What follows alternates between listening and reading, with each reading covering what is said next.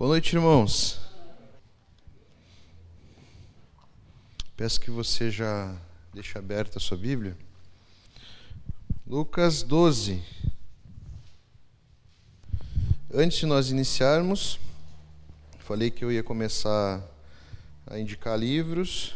Aí, esse aqui é o que eu falei semana passada, tá? Vai estar para empréstimo ali na biblioteca. Pecados intocáveis. Tá? Eu até trouxe semana passada a mensagem, a listinha ali dos pecados que nós não nos preocupamos muitas vezes na nossa vida, tá? Hoje a gente vai falar, semana passada nós falamos sobre pecados, hoje nós vamos falar sobre outro tema muito bom de falar na igreja, dinheiro, tá? Então tem um livro aqui que foi muito importante uh, e é bem, ó, é um livretinho, o que a Bíblia fala sobre dinheiro. Tá? Então um livro de leitura rápida, fácil. Uh, hoje nós vamos falar sobre, sobre dinheiro, sobre prosperidade, só que é um tema muito complexo, tá? Uh, principalmente biblicamente. A gente poderia. A gente tem uma gama aí de material enorme. Então, é certo que a gente não vai trabalhar todos os pontos necessários. Tá? Eu diria até que uma série seria algo até é, pequeno, tamanha quantidade de texto. E querendo ou não, a, o dinheiro faz parte do nosso dia a dia. Tá? Ele é visto hoje como uma necessidade. Tá? E sempre foi, né? Dinheiro é uma necessidade para você comprar as coisas. Né? Então, você tem uma noção, são cerca de 20 parábolas que o tema é dinheiro. Então, 20 vezes que Jesus, ali nas suas parábolas, usou desse, desse tema. Bom, para você que não gosta de ler livros, né, que você gosta é da inspiração direta, né, divina de Deus, eh, se você quer, só, quer meditar mais sobre pecado, medite no livro de Romanos. Tá? Então, leia Romanos, medite Romanos. Romanos vai trabalhar ali a questão dos nossos pecados, a questão da situação do homem diante de Deus. Tá bom? Para hoje, se você depois quer, quer ver um pouco mais sobre a questão essa a, material, da generosidade, medite ah, não só nesse texto aqui, como eu falei, nas parábolas, mas medite na segunda carta aos Coríntios, você vai ver ali ah, Paulo ah, falando para a igreja de Corinto a importância de serem generosos na obra, na obra de Deus, tá bom? Medite no livro de Atos, tá? O livro de Atos vai mostrar ali a, a, o avanço da igreja e como foi importante a generosidade das igrejas para o avanço da igreja, redundância, né? Uh, e, por fim, medite num livrinho bem pequenininho de Abacuque. Tá? Foi um livro, com certeza, que fez parte aí, uh, das bases que Paulo depois foi escrever lá, que o justo viverá pela fé. Então, ali mostra que nós devemos ter uma confiança em Deus, em que nós dependemos unicamente dEle. Esse textozinho que depois na Reforma Protestante foi importante lá para Lutero. Esse textinho aí, esse versículo soltou os olhos de Lutero também, foi muito importante para a Reforma Protestante. Amém? Então fica aí as minhas minhas dicas. Você deve estar se perguntando, pastor, mas tanto livro, pastor. A igreja não vai ler todos esses livros. Não, tem problema. Se eles ficarem sendo acumulados ali, eu vou doando depois. Tem vários pastores que têm dificuldade de comprar boa literatura e a gente vai abençoando uh, vários irmãos aí, tá? Então, a minha missão aqui é abastecer os irmãos. Tá? Esse momento de mensagem, de pregação, uh, é um momento que nós paramos para ouvir a voz de Deus, uh, ouvir o que Deus tem a falar para nós mas também é um momento de ensino. É aqui que nós aprendemos acerca da palavra de Deus. Então, por isso a preocupação, por isso que eu não eu não não dou muita trela para o tempo, porque eu quero usar o máximo de tempo possível para passar um pouco da, da palavra de Deus. E por isso que a gente sempre usa desse tempo aqui para explicar? Fazer uso desse tempo aqui para ensinar acerca da palavra de Deus. Amém? Então, antes de nós é, começarmos, né, entrarmos no texto, vamos orar mais uma vez? Bondoso Deus, muito obrigado, Pai, pela tua graça, pelo teu perdão, Pai. Te peço, Deus, que tu direcione, ó Deus, a, a tua palavra aos nossos corações. Me use aqui, ó Deus, como teu mensageiro, ó Pai. Ah, que eu possa, Deus, me concentrar aqui, ó Deus, que nada venha tirar, ó Deus, o foco da tua palavra, ó Pai.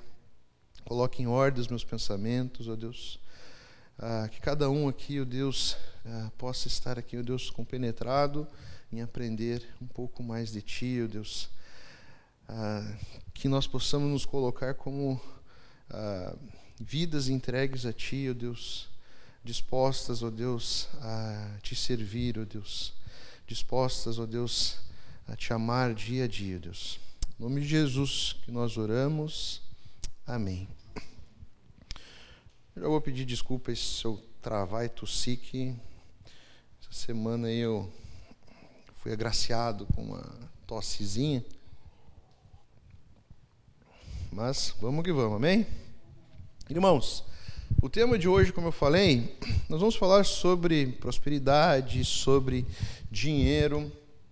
Ah, semana passada nós falamos um pouco que ah, até a ideia é que essa mensagem se estenda. Nós temos date semana que vem.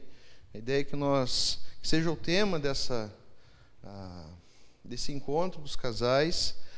A ideia é que depois seja trabalhado nos jovens, seja trabalhado nos adolescentes, e a gente consegue esmiuçar mais esse tema tão importante para nós. A semana passada eu falei que dificilmente, dificilmente eu fui bondoso, que a ganância ela não, não se encaixa uh, no perfil do cristão. Lembre-se que o cristão, o discípulo de Jesus, ele tem um modo de viver, ele tem um modo como encara as coisas. Por mais que muitos princípios nos doam e nos façam chorar.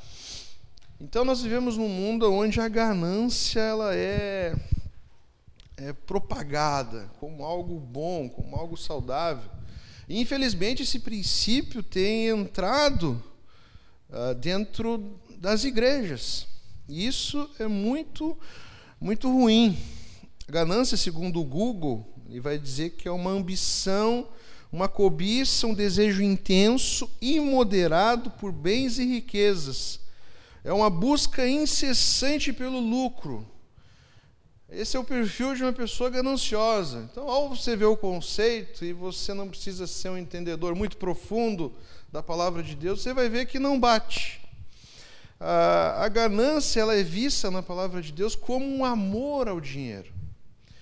Uma coisa muito importante você, você entender que, em todo o contexto bíblico, a grande luta do ser humano é contra a idolatria do seu coração. idolatria não se resume a santo de madeira pendurado na parede. Essa é, é apenas uma das tantas idolatrias que nós temos no nosso coração.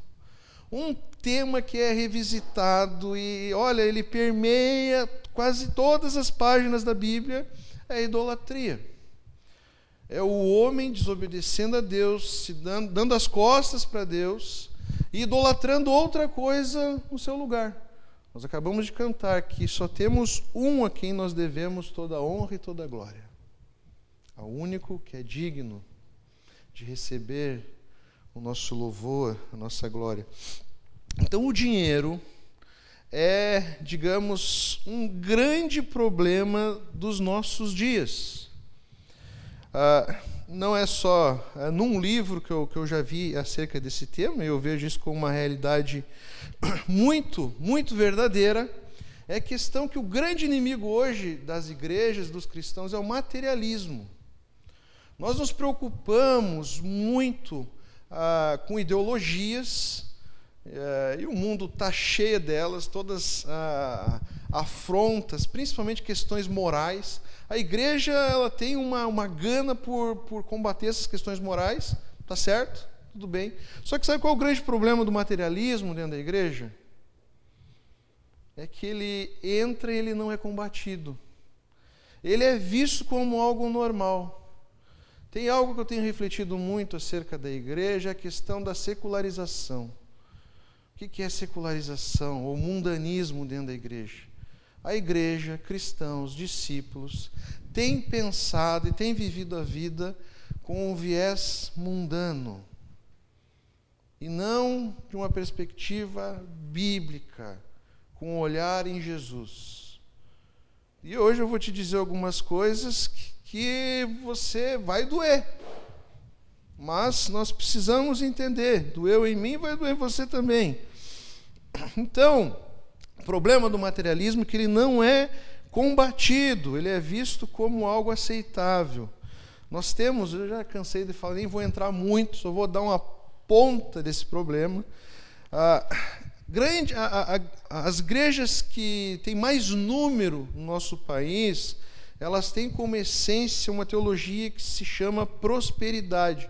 O foco nela é, é você crescer materialmente e crescer é, com dinheiro no bolso, em bens, em conquistas. E ela tem mudado hoje em dia. Ela não se resume mais a dinheiro, ela se resume à felicidade. Então, ah, Jesus não é a causa maior, Jesus não é o suficiente, não, é apenas o caminho para você conquistar a prosperidade ou você conquistar a felicidade. Então, como que funciona essa teologia? Eles pegam um, um princípio bíblico, que é bíblico, só que eles pegam esse princípio bíblico e focam só nele distorcem textos, distorcem versículos e esquecem do resto do Evangelho. Então, isso eu já assisti, já fui. O tema é sempre esse. O foco da vida do ser humano é prosperar. É isso que você vai ouvir nessas igrejas que têm essa temática. E é uma troca com Deus. Deus te abençoa de acordo com a quantidade de dinheiro, ou de oferta, ou de dízimo que você deposita. Então é um câmbio, é um banco. Tá? Onde Deus é um banco muito generoso, que ele triplica ali aquele dinheiro que você investiu. Tá? Estou falando alguma mentira? Tá? Então, é, infelizmente, a gente vê várias distorções bíblicas. Eu destaquei aqui, eu sempre, às vezes eu repito o mesmo texto, né, para explicar isso. Eu destaquei que outro texto que é muito distorcido. Olha só, Mateus 21, do 21 ao 22. Eu tenho certeza que você já ouviu esse texto. E da maneira que eu vou te dizer como é pregado. Eu lhes asseguro que se vocês tiverem fé e não duvidarem, poderão fazer não somente o que foi feito à figueira, mas também dizer a este monte: levante-se e atire-se no mar, e assim será feito. E tudo o que pedirem em oração, se crerem, vocês receberão. Texto bem conhecido nosso. Se você salta ele da, da palavra de Deus, você pode colocar o sentido que você quiser. Eu quero que você entenda muito uma coisa ao você estudar a Bíblia, ao você meditar na palavra de Deus a Bíblia não se contradiz. Essa é uma essência bíblica, não há contradição na Bíblia. Então, esse texto ele não pode ser pregado da maneira que, que, que eu já ouvi várias vezes. Meu irmão, se você tiver fé, você pode fazer o que você quiser. O texto está dizendo aqui que você pode mover montanhas. O texto está dizendo aqui que você, se você pedir para Deus, Deus vai te dar o que você quiser. Você não precisa ter um conhecimento muito profundo da palavra de Deus para entender o que eu vou dizer. Essa visão, essa interpretação combina com o restante da palavra de Deus? Combina? A gente vai ter texto, por exemplo, que diz que nós não devemos nos apegar às coisas desse mundo. Olha só, que Deus está, é de uma maneira bem, bem simples, resumida, para você entender, o que o texto está falando aqui é que essas montanhas, para o judeu, era algo muito firme, algo muito sólido. Aqui o texto, no seu contexto, ele está dizendo que, que a montanha é como se fossem os problemas na nossa vida. Os problemas e as dificuldades que nós teremos na nossa vida. E quando nós temos em fé, quando nós temos fé em Deus, para quem estava no GC no primeiro dia, lá nós falamos em Tiago lá, e a gente não seguiu o texto, mas Tiago vai dizer que a fé que nós temos que ter em Deus é uma fé, uma confiança que a gente não duvide de que Deus é capaz de, de cumprir o que ele promete. E aí o texto vai dizer lá que você pode pedir sabedoria à vontade para Deus. Mas se você for pedir, que você peça com fé, confiando que Deus vai te dar sabedoria. Meus irmãos, o texto está falando aqui que, que, se você confiar em Deus, se você tiver com a sua confiança em Deus, não há problema que se apresente como montanha ou dificuldade que impeça você de continuar. É bonito, não é bonito?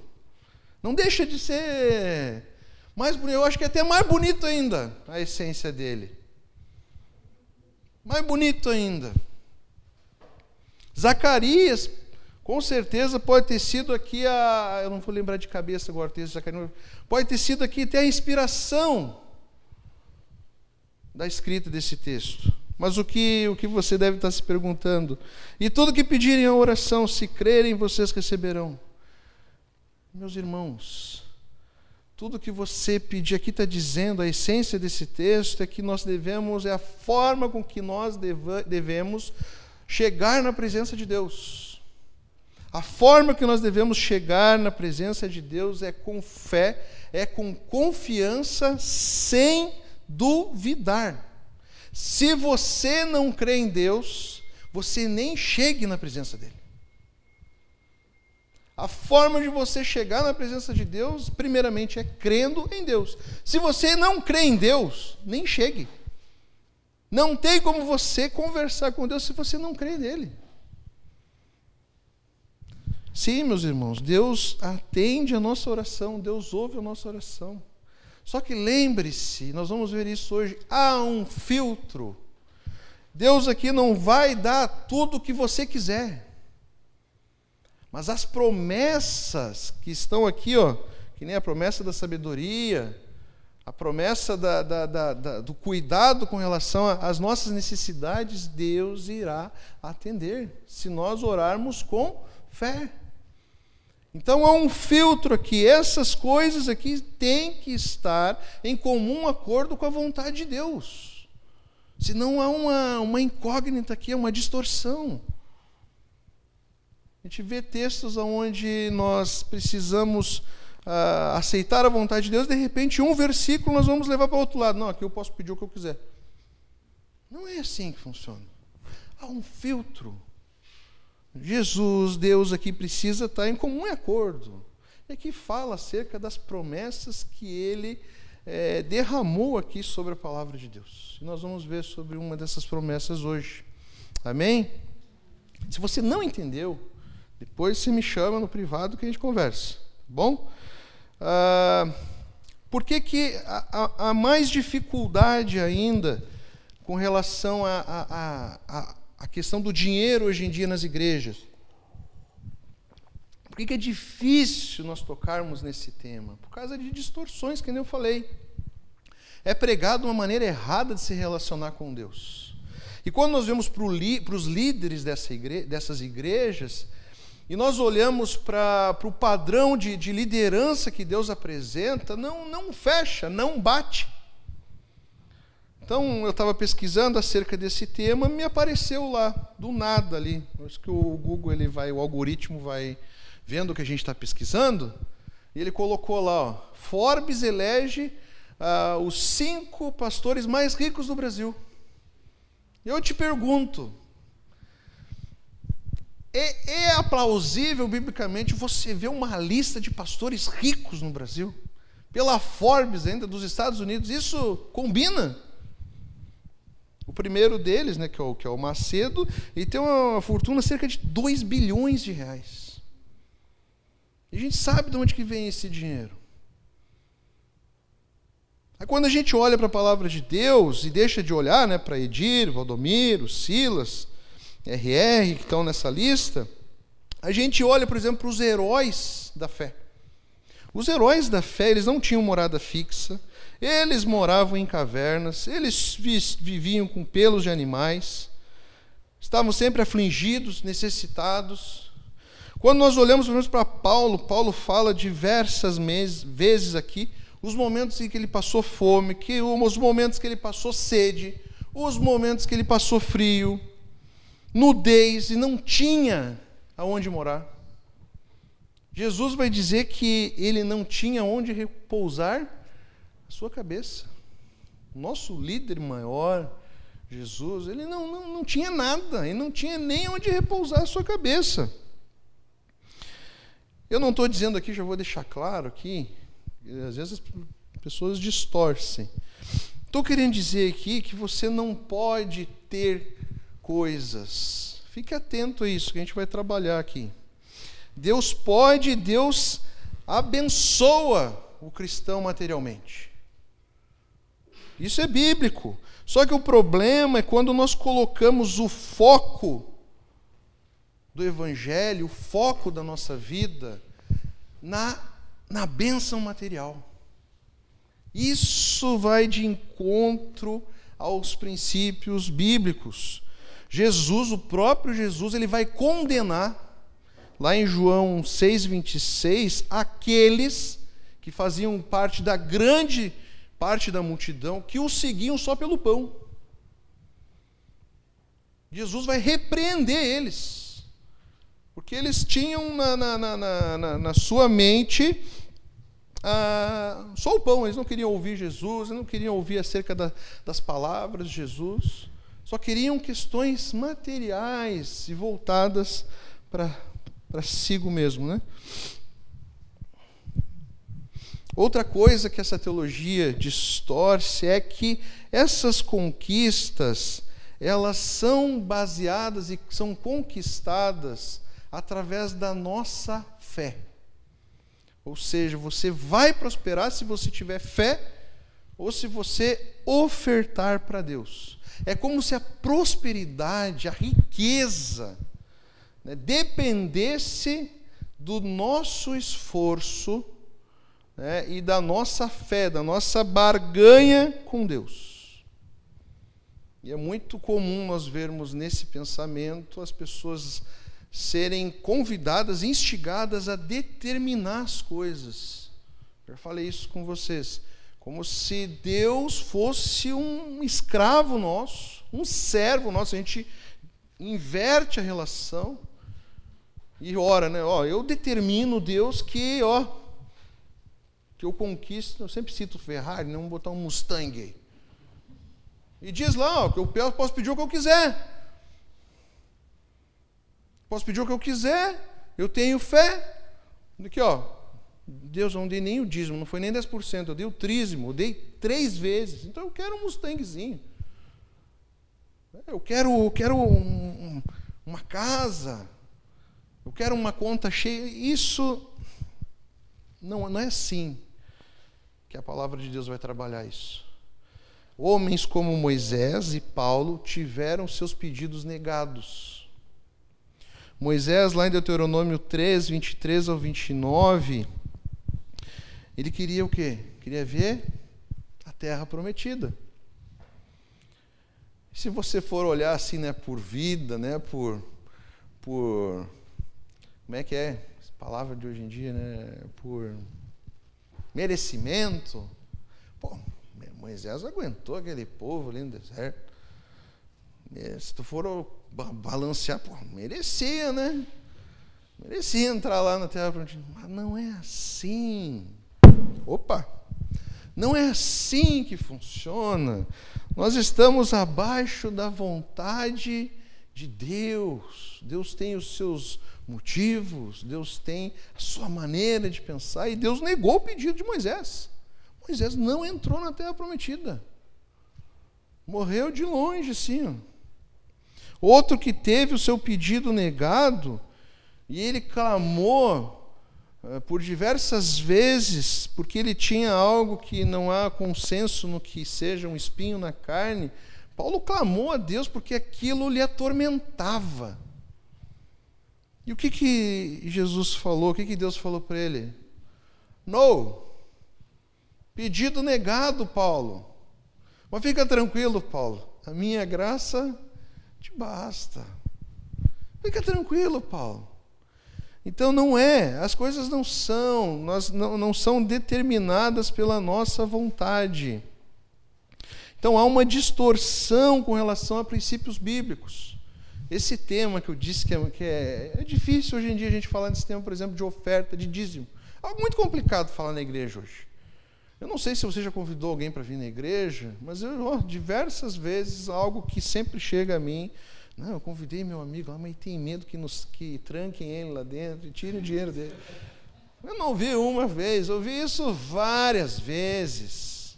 Então aqui, às vezes, a gente até é, costuma, não tem como, é até errado. Se for ver, é errado. A gente deveria falar mais sobre, sobre esse tema. Porque é distorcido, você não, não dá para ter ah, o princípio do dízimo e da oferta, por exemplo, é dar com alegria. O princípio do, do dízimo e da oferta é uma adoração a Deus. Olha só, às vezes nós negligenciamos de falar sobre uma forma de adorar a Deus, pela maneira distorcida como esse tema é tratado hoje em dia. As pessoas têm medo, elas nos colocam tudo no mesmo balaio. A gente está tudo no mesmo pacote. Tudo que nós recebemos, meus irmãos, é meramente pela graça e misericórdia de Deus. Nicodemos vai falar, é como se viesse um bilhetinho junto, assim, ó, cortesia do Todo-Poderoso. A gente vai falar sobre mordomia no finalzinho da mensagem, mas é esse é outro entendimento errado que nós temos acerca das riquezas desse mundo. Nós achamos que nós conquistamos, nós achamos que é algo nosso.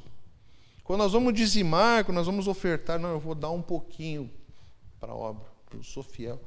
Meu amigo, o que você tem, tudo que você tem é de quem? É de Deus. Nós apenas somos mordomos dele aqui nesse lugar. Lá para frente nós vamos ver isso. O texto que nós vamos ler, tem um texto para nós lermos hoje. Todo mundo abriu em Lucas, hein? Lucas 12, a partir do 13.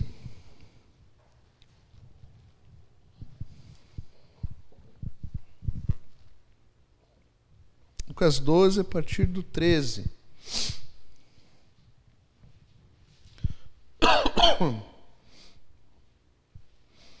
Diz assim: Então Alguém da multidão gritou: Mestre, por favor, diga a meu irmão que divida comigo a herança do meu pai.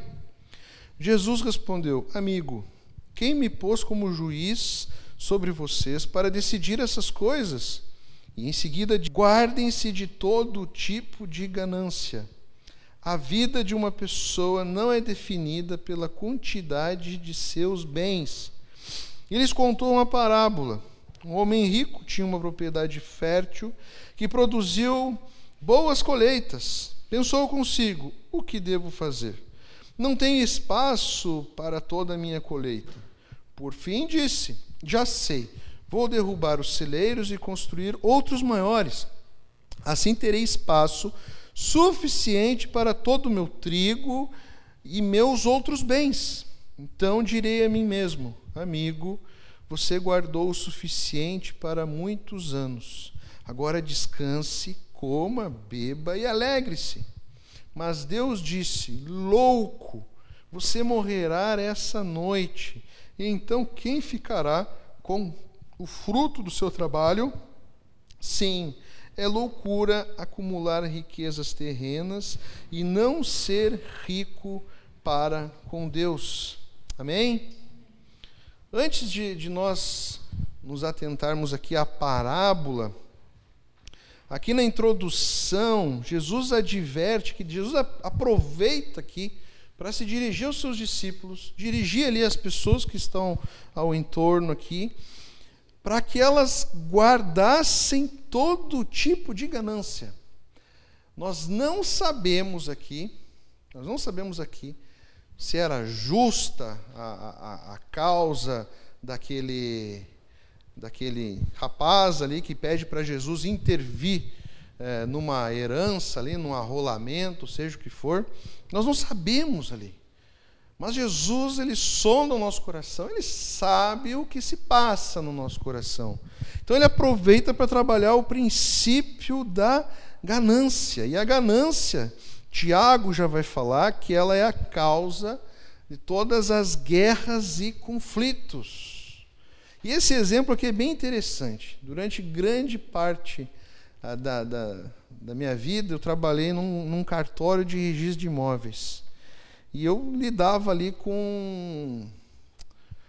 Nem lembro mais o nome. Inventário, arrolamento. E, e aquilo ali é um arrolamento. É um rolo aquilo.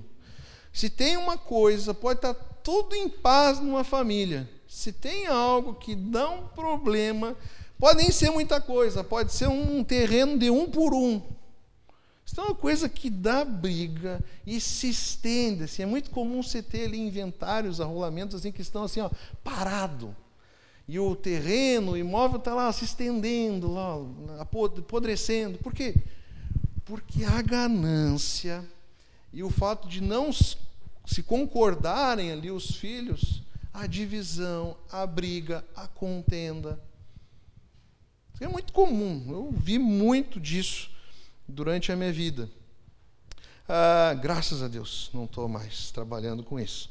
Ah, Paulo cita o dinheiro como a raiz de todos os males. Se for na, na linha genealógica aí, né? Ah, dos, dos, males que nós temos que combater, você vai ver lá o dinheiro ah, como, como raiz. Ah, você vai ver, por exemplo, ah, Jesus sendo tentado acerca desse tema. Jesus lá foi-lhe oferecido a todos os reinos desse mundo, e o que, que Jesus responde? Não só de pão viverá o homem. Ou seja, Jesus está dizendo que a vida não se resume aos bens que um homem possa possuir. Então nós vamos ter vários textos combatendo e nos alertando acerca da ganância do nosso coração. Ou seja, o grande problema não é o que você tem, quanto você ganha, mas qual é a intenção do seu coração com relação a essas coisas e o que você faz com tudo aquilo que Deus coloca na sua mão. O problema é a intenção do nosso coração. Você pode ter uma pessoa, você pode ser uma pessoa que tem ah, bens, que é próspera, mas ela pode ser muito generosa. Eu conheci pessoas que, nossa, eu não tinha nem roupa para chegar na casa do fulano, mas, mas eu não vi ostentação, é uma vida simples, uma vida muito generosa. Agora, ao contrário, você pode não ter nada e ser ganancioso. Vou colocar toda a sua esperança e confiança naquilo que você tem que adquirir, senão a tua vida não vai dar certo. Ou seja, ganancioso, você pode não ter nada e você pode ser ganancioso quando todo mês você vai lá, pega um dinheirinho e vai aonde? na lotérica e faz uma fezinha lá na Mega Sena. Qual é a intenção do seu coração? Geralmente, quando nós fazemos isso, a intenção do nosso coração é depositar a esperança para o nosso futuro num dinheiro que a gente possa ganhar. E nunca é pouco dinheiro. Tá? Eu sei porque eu já fui viciado em loto fácil. E a época que eu fui viciado em Loto Fácil, pasme, é a época que eu estava no seminário. Todos nós vamos lidar com essa sedução. E eu lidei muito na minha vida com isso. Era um dos impedimentos que eu colocava para ir para o seminário. Na minha ideia, compreensão de vida, eu precisava ganhar muito dinheiro para depois servir a Deus. Está errado. Eu, durante muito tempo eu estudava como apostar na Loto Fácil, para vocês terem noção. Tem uns caras que vão dizer lá que tem o segredo, não sei o que. Nossa, eu fiz tudo que você possa imaginar. Dinheiro que, que poderia fazer falta ali, eu estava lá. A esperança de ganhar. E, e essa ilusão, essa ganância é impressionante que ah, eu e alguns amigos, nós fazíamos planos. Conversávamos ali entre nós o que, que nós vamos fazer com esse dinheiro. Como se fosse certo. Não, dessa vez é certo. Doce ilusão, né? Olha só o que o, o, o pecado faz na nossa vida: distorce, nos tira a lucidez de achar que uma aposta é algo que vai solucionar a tua vida, vai trazer esperança a ponto de você fazer planos com isso. Olha só. Graças a Deus, me libertei disso. Mas diversas vezes essa tentação de, de confiar no dinheiro para ser a solução da nossa vida vem, ó, toda hora. Toda hora. Tira o nosso sono, nos traz ansiedade. Nós vamos ver isso. Esse texto aqui, se você for analisar a, o texto em si, você lembra do texto aí? Tem um cara que nós podemos ver aqui é um cara trabalhador, é um cara que mais que a gente pode destacar aqui que eu me perdi aqui, aqui no meu. Ele é trabalhador, é um cara que planejava, tinha um planejamento de vida, queria viver ali de uma renda acumulada. Ah, é um cara que tinha. Se tu, fosse, se tu for pegar esse cara e trazer para os dias de hoje, é um homem de sucesso de visão. Tá certo ou errado? Se tu for olhar o olho nu, não tem nada de errado no que esse cara está fazendo. Mas Jesus, Jesus chama esse cara de quê? De louco. Jesus, por quê?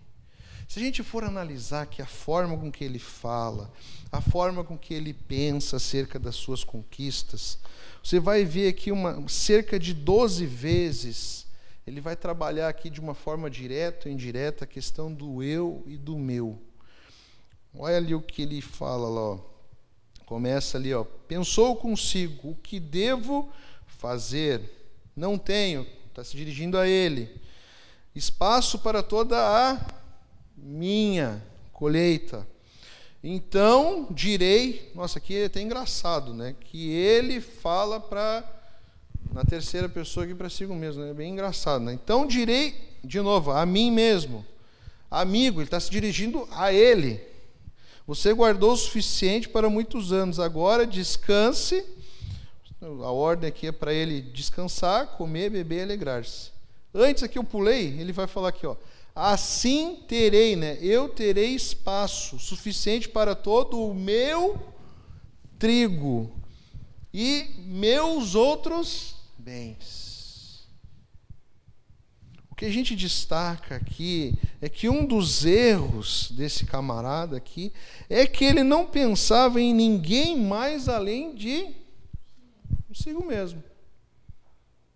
Ele que só pensava no seu sustento, no seu futuro, na sua conquista. Todo o pensamento dele aqui está voltado para ele. Você lembra ali que eu falei que eu e alguns amigos fazíamos planos do que fazer com o dinheiro? Quais eram os primeiros sonhos e planos que vinham à mente? A Ferrari, né? a viagem. Ah, isso para mim, aquilo para mim. Não adiantava nem eu justificar, não, mas no fundo lá eu queria um parte do dinheiro para fazer missões. Não, não, não. Outra coisa, esse, esse cidadão aqui, provavelmente ele era um, um, um judeu, tá? com certeza um judeu aqui praticante. Você não vê ele aqui se preocupando em contribuir, ofertar aqui para o tabernáculo. Ah, o templo aqui estava em, em, em, construção, Estava sendo reconstruído o templo. Você não vê ele preocupado em dar, contribuir ou ofertar. Ou abençoar outras pessoas com aquilo, com os recursos que Deus estava colocando na sua disposição. Os seus pensamentos eles giravam totalmente em si mesmos. É contrário a que a palavra de Deus nos ensina. Um princípio que você vai ver no, no Evangelho todo é generosidade. A lei é resumida entre amar, amar a Deus e amar ao próximo. Eu sei, eu sei que o nosso, o nosso egoísmo ah, e, e a, a forma de ver a vida é muito voltada para cá, para dentro. Uma coisa que eu acho bizarra, uma forma das pessoas ah, terem um escape, uma solução para a vida, se chama autoajuda, é o que mais vende no Brasil. As prateleiras das livrarias, os livros que mais vendem são as não, já não basta eu ser egoísta, eu estou numa pior, mas eu sou a solução para mim mesmo.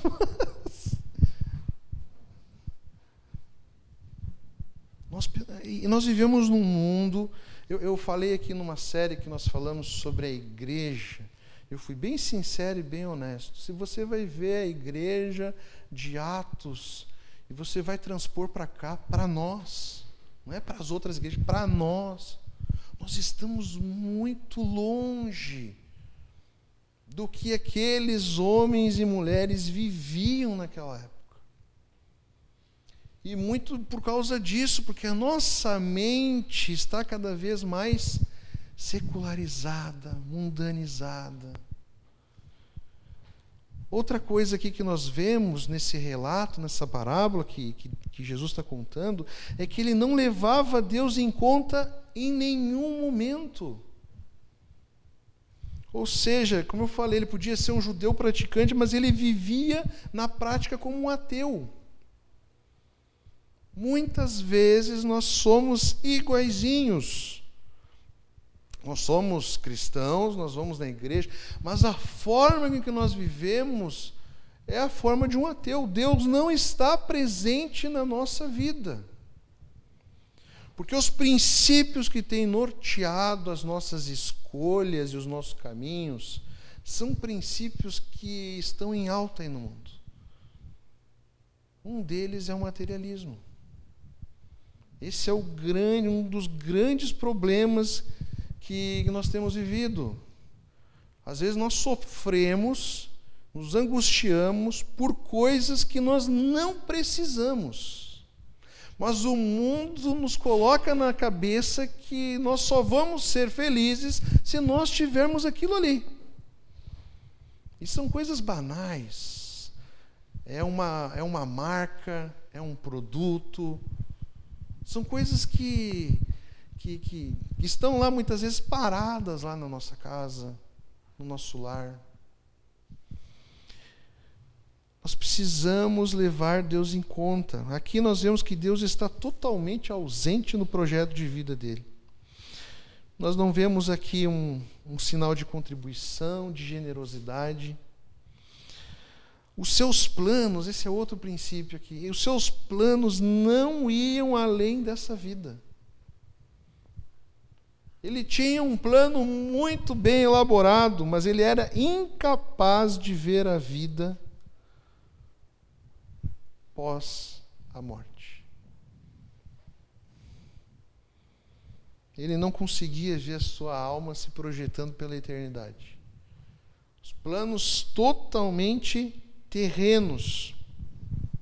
É como se ele fosse viver para sempre. Às vezes nós vivemos nesse mundo, esquecemos que nós somos forasteiros, peregrinos. Você use a palavra que você quiser.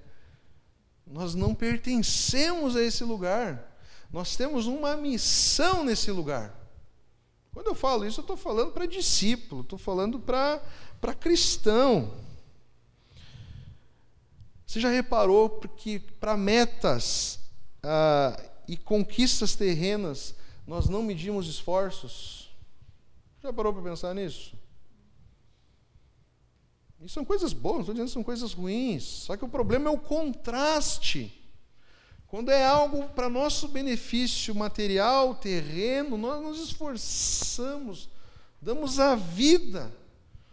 Agora, quando é para pensarmos na nossa vocação, algo para ser feito para Deus, nós não vemos o mesmo esforço. Nós não vemos a mesma dedicação, nós não vemos a mesma responsabilidade. Por que, que esse cara é louco? Por que, que Jesus diz que ele é louco? Porque ele achava que a felicidade, o ápice da felicidade, estava na prosperidade desse mundo. Ele achava que o ápice era os celeiros dele cheios. Nunca vou me esquecer quando eu era adolescente. Sabe qual era o meu sonho na adolescência? Era ser aposentado. Confessando aqui os meus crimes, os meus pecados. Falava para todo mundo, meus parentes, minha mãe ficava braba.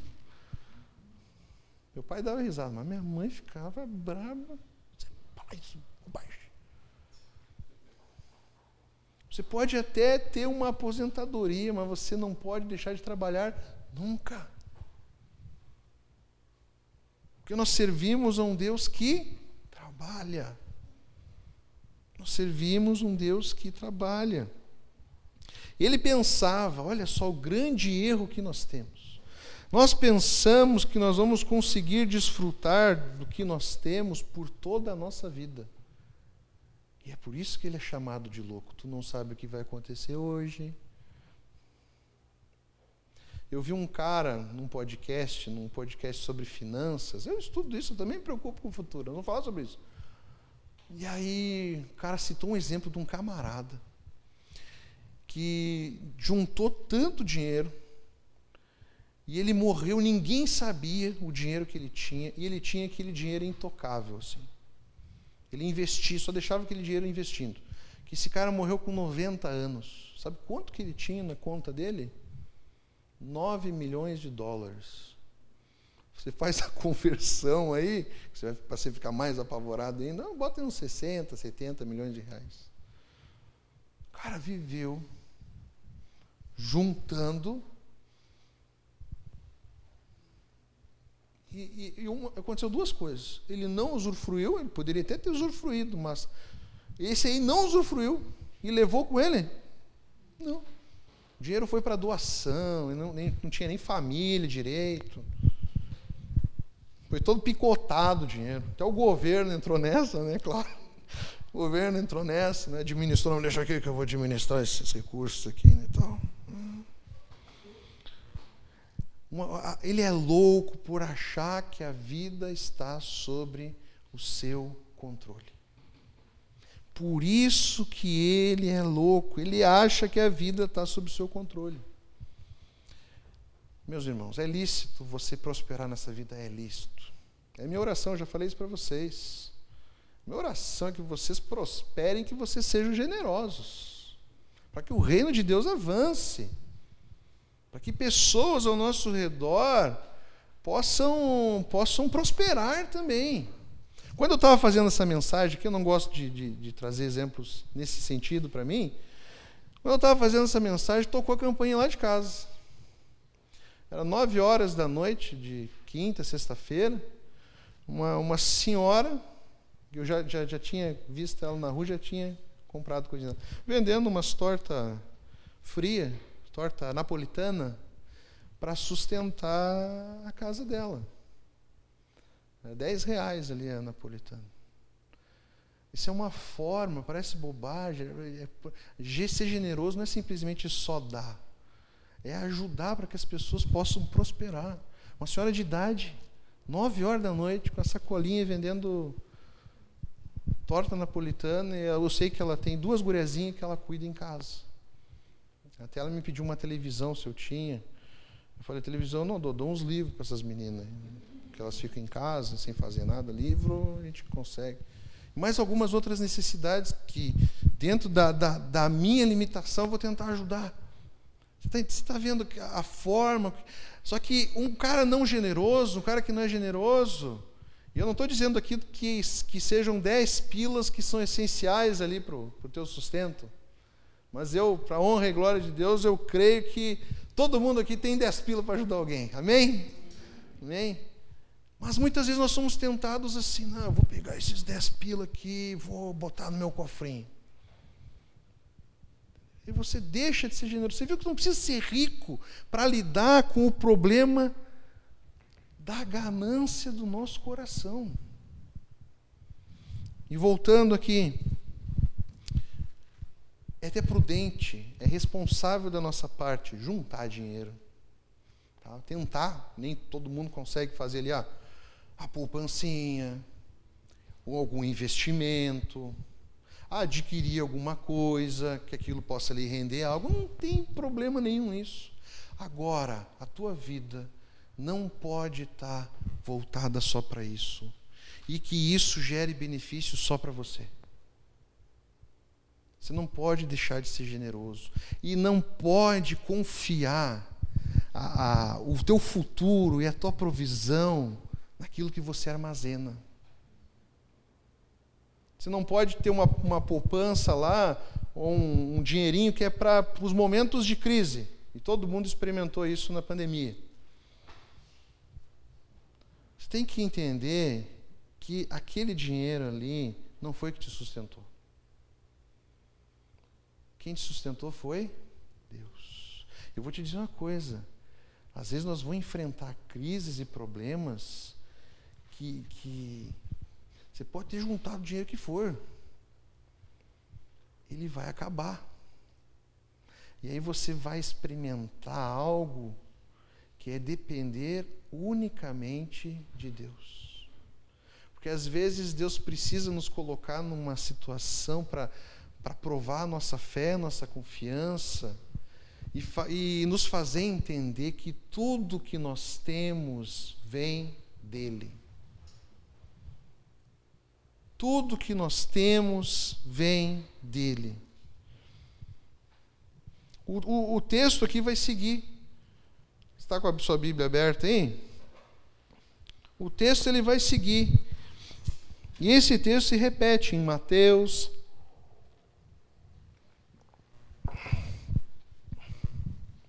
Jesus, ó, volta-se para os seus discípulos e diz: por isso eu lhes digo que não se preocupem com a vida diária, se terão o suficiente para comer, ou com o corpo, se terão o suficiente para vestir. Pois a vida é mais que comida, e o corpo é mais que roupa. Observem os corvos, eles não plantam, nem colhem, nem guardam comida em celeiros, pois Deus os alimenta e vocês valem muito mais que qualquer pássaro. Qual de vocês, por mais preocupado que esteja, pode acrescentar ao menos uma hora à sua vida? Ou seja, nós não temos controle sobre nada. E se não podem fazer uma coisa tão pequena, de que adianta se preocupar com as maiores? Observem como crescem os lírios, não trabalham, nem fazem suas roupas. E, no entanto, nem Salomão, em toda a sua glória, se vestiu como eles. E se Deus veste com tanta beleza as flores que hoje estão aqui e amanhã serão lançadas ao fogo, não será muito mais generoso com vocês, gente de pequena fé? Não se inquietem com o que comer e o que beber. Não se preocupem com essas coisas elas ocupam os pensamentos dos pagãos de todo o mundo, mas seu Pai já sabe do que vocês precisam. Busquem acima de tudo o reino de Deus e todas essas coisas lhes serão acrescentadas. Você gosta de promessa? Aqui tem uma promessa de Deus para a sua vida. Ele vai prover tudo que você precisa. Interessante que se nós formos é, ver bem aqui a questão, aqui está dizendo aqui que, que nós não, não, não devemos nem encher as nossas orações pedindo que Deus se preocupe com a nossa provisão. Nós temos que usar, por exemplo, do Pai Nosso, né? Pedindo pão como uma submissão e um reconhecimento que tudo que nós temos e adquirimos nessa, nessa vida vem de Deus.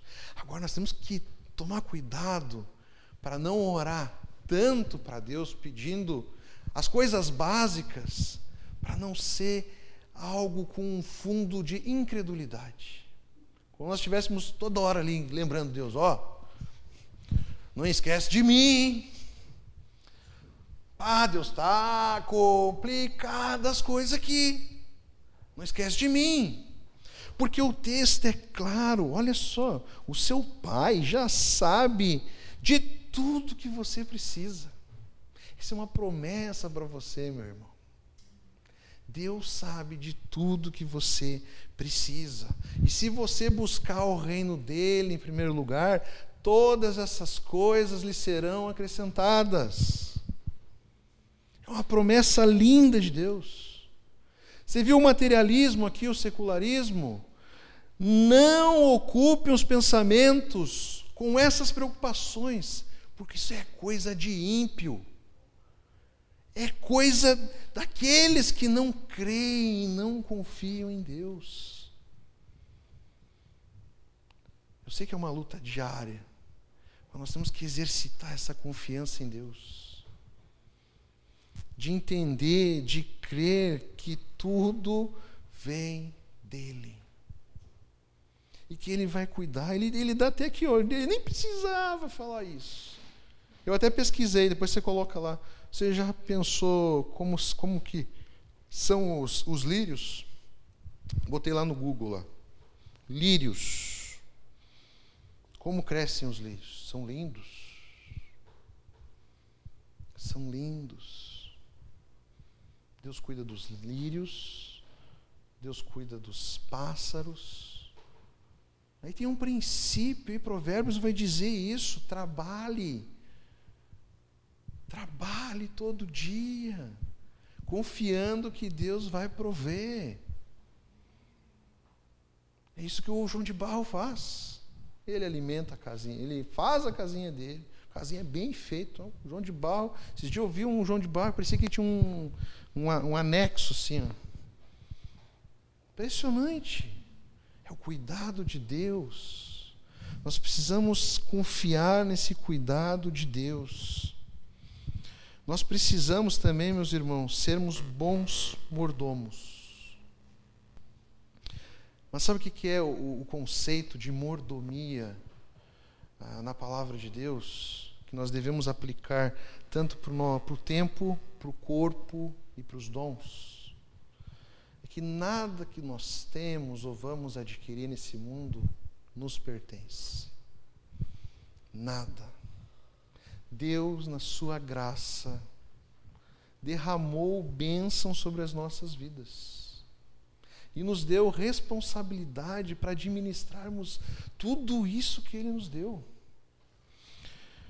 1 Crônicas 29, do 11 ao 13, vai dizer assim: ó, Teus, ó Senhor, são a grandeza, o poder, a glória, a majestade e o esplendor, pois tudo que há nos céus e na terra é teu. Teu, ó Senhor, é o reino, tu estás acima de tudo. A riqueza e a honra vêm de ti. Tu dominas sobre todas as coisas. Nas tuas mãos estão a força e o poder para exaltar e dar força a todos. Agora, nosso Deus, damos-te graças e louvamos-te o teu glorioso nome.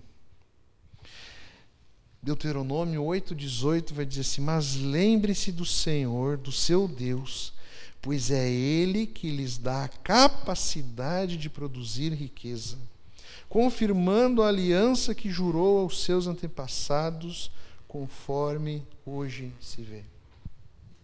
Amém? Entenda isso. Nós somos peregrinos nesse mundo. E mordomos. Mordomo é aquele que administra algo que não é seu. Imagine um palácio, imagine uma casa muito pomposa. O mordomo ele administra as riquezas do seu Deus, do seu Senhor. Nós somos mordomos nessa terra. Não importa o quanto você tenha, o que você tenha, siga trabalhando, mas tenha em mente que você precisa nesse mundo ser generoso. Você não pode pensar só consigo mesmo. Deus te colocou aqui para ser bênção na vida das pessoas que estão ao seu redor. Deus te colocou aqui com uma missão. Não é a sua missão, é a missão que nós fazemos parte. O reino dele, o que é pensar nas coisas de Deus? É pensar na missão de Deus, de levar o Evangelho a toda criatura é pensar na nossa santificação, é lutar contra os nossos pecados, é frutificar os frutos do Espírito, é fazer a vontade de Deus nesse lugar. Essa é a nossa vocação e Deus te deu tempo. Não diga que você não tem tempo. Você precisa administrar bem o seu tempo. Deus te deu um corpo. Você precisa cuidar do seu corpo para você dar conta de tudo que você tem que fazer. E Deus te deu dons para servir a Deus de uma maneira mais específica. Eu quero encerrar aqui com vocês a oração de Agur, finalzinho de Provérbios. Agur é um dos que contribuiu ali para a escrita, escrita desse livro. Olha só como ele, ele chega até Deus. Duas coisas peço que me des antes que eu morra. Mantém longe de mim a falsidade e a mentira. Não me des nem pobreza nem riqueza. Dá-me apenas o alimento necessário. Se não, tendo demais, eu te negaria e te deixaria e diria: Quem é o Senhor? E se eu ficasse pobre, poderia vir a roubar, desonrando assim o nome do meu Deus. E em Filipenses, Paulo vai dizer e vai trazer aqui a essência da vida, que é o que eu quero que nós reflitamos. O lugar da prosperidade na nossa vida não é o centro. Paulo vai dizer aqui, ó, aprendi a adaptar-me a toda e qualquer circunstância. Sei o que é passar necessidade, sei o que é ter fartura. Aprendi o segredo de viver contente em toda e qualquer situação, seja bem alimentado, seja com fome, tendo muito ou passando necessidade. Tudo posso naquele que me fortalece. A vida não se resume a pão. Deus irá nos prover. E saiba de uma coisa: Deus é generoso. Porque na cruz ele deu o que ele tinha de melhor. O seu filho. A cruz é fruto da generosidade de Deus. Você quer uma inspiração maior para ser generoso nesse mundo? Olhe para a cruz. Filipenses, Paulo, eh, Paulo vai trazer ali que Jesus era o jovem rico, se desfez de toda a sua grandeza, de toda a sua majestade, nasceu, viveu, morreu e ressuscitou por nós. Amém? Pelos nossos pecados. Entenda uma coisa: Deus não te promete que você vai ficar rico. Esquece isso. Ou talvez você possa ficar rico, mas isso não é o que importa. O que importa é que não importa a situação que nós estejamos Deus deve ser o centro da nossa vida. Ele é suficiente para nos trazer felicidade e nos saciar. E que nós possamos sermos ah, mordomos responsáveis com tudo aquilo que Deus tem colocado na nossa mão. E assim como eu falei para vocês, eu oro que todos prosperem. Ninguém, você não deve orar para que alguém passe necessidade, pelo amor de Deus. Vou orar por prosperidade, mas acima de tudo que não seja ganância, não seja egoísmo. Nós tenhamos um pensamento de generosidade. Amém?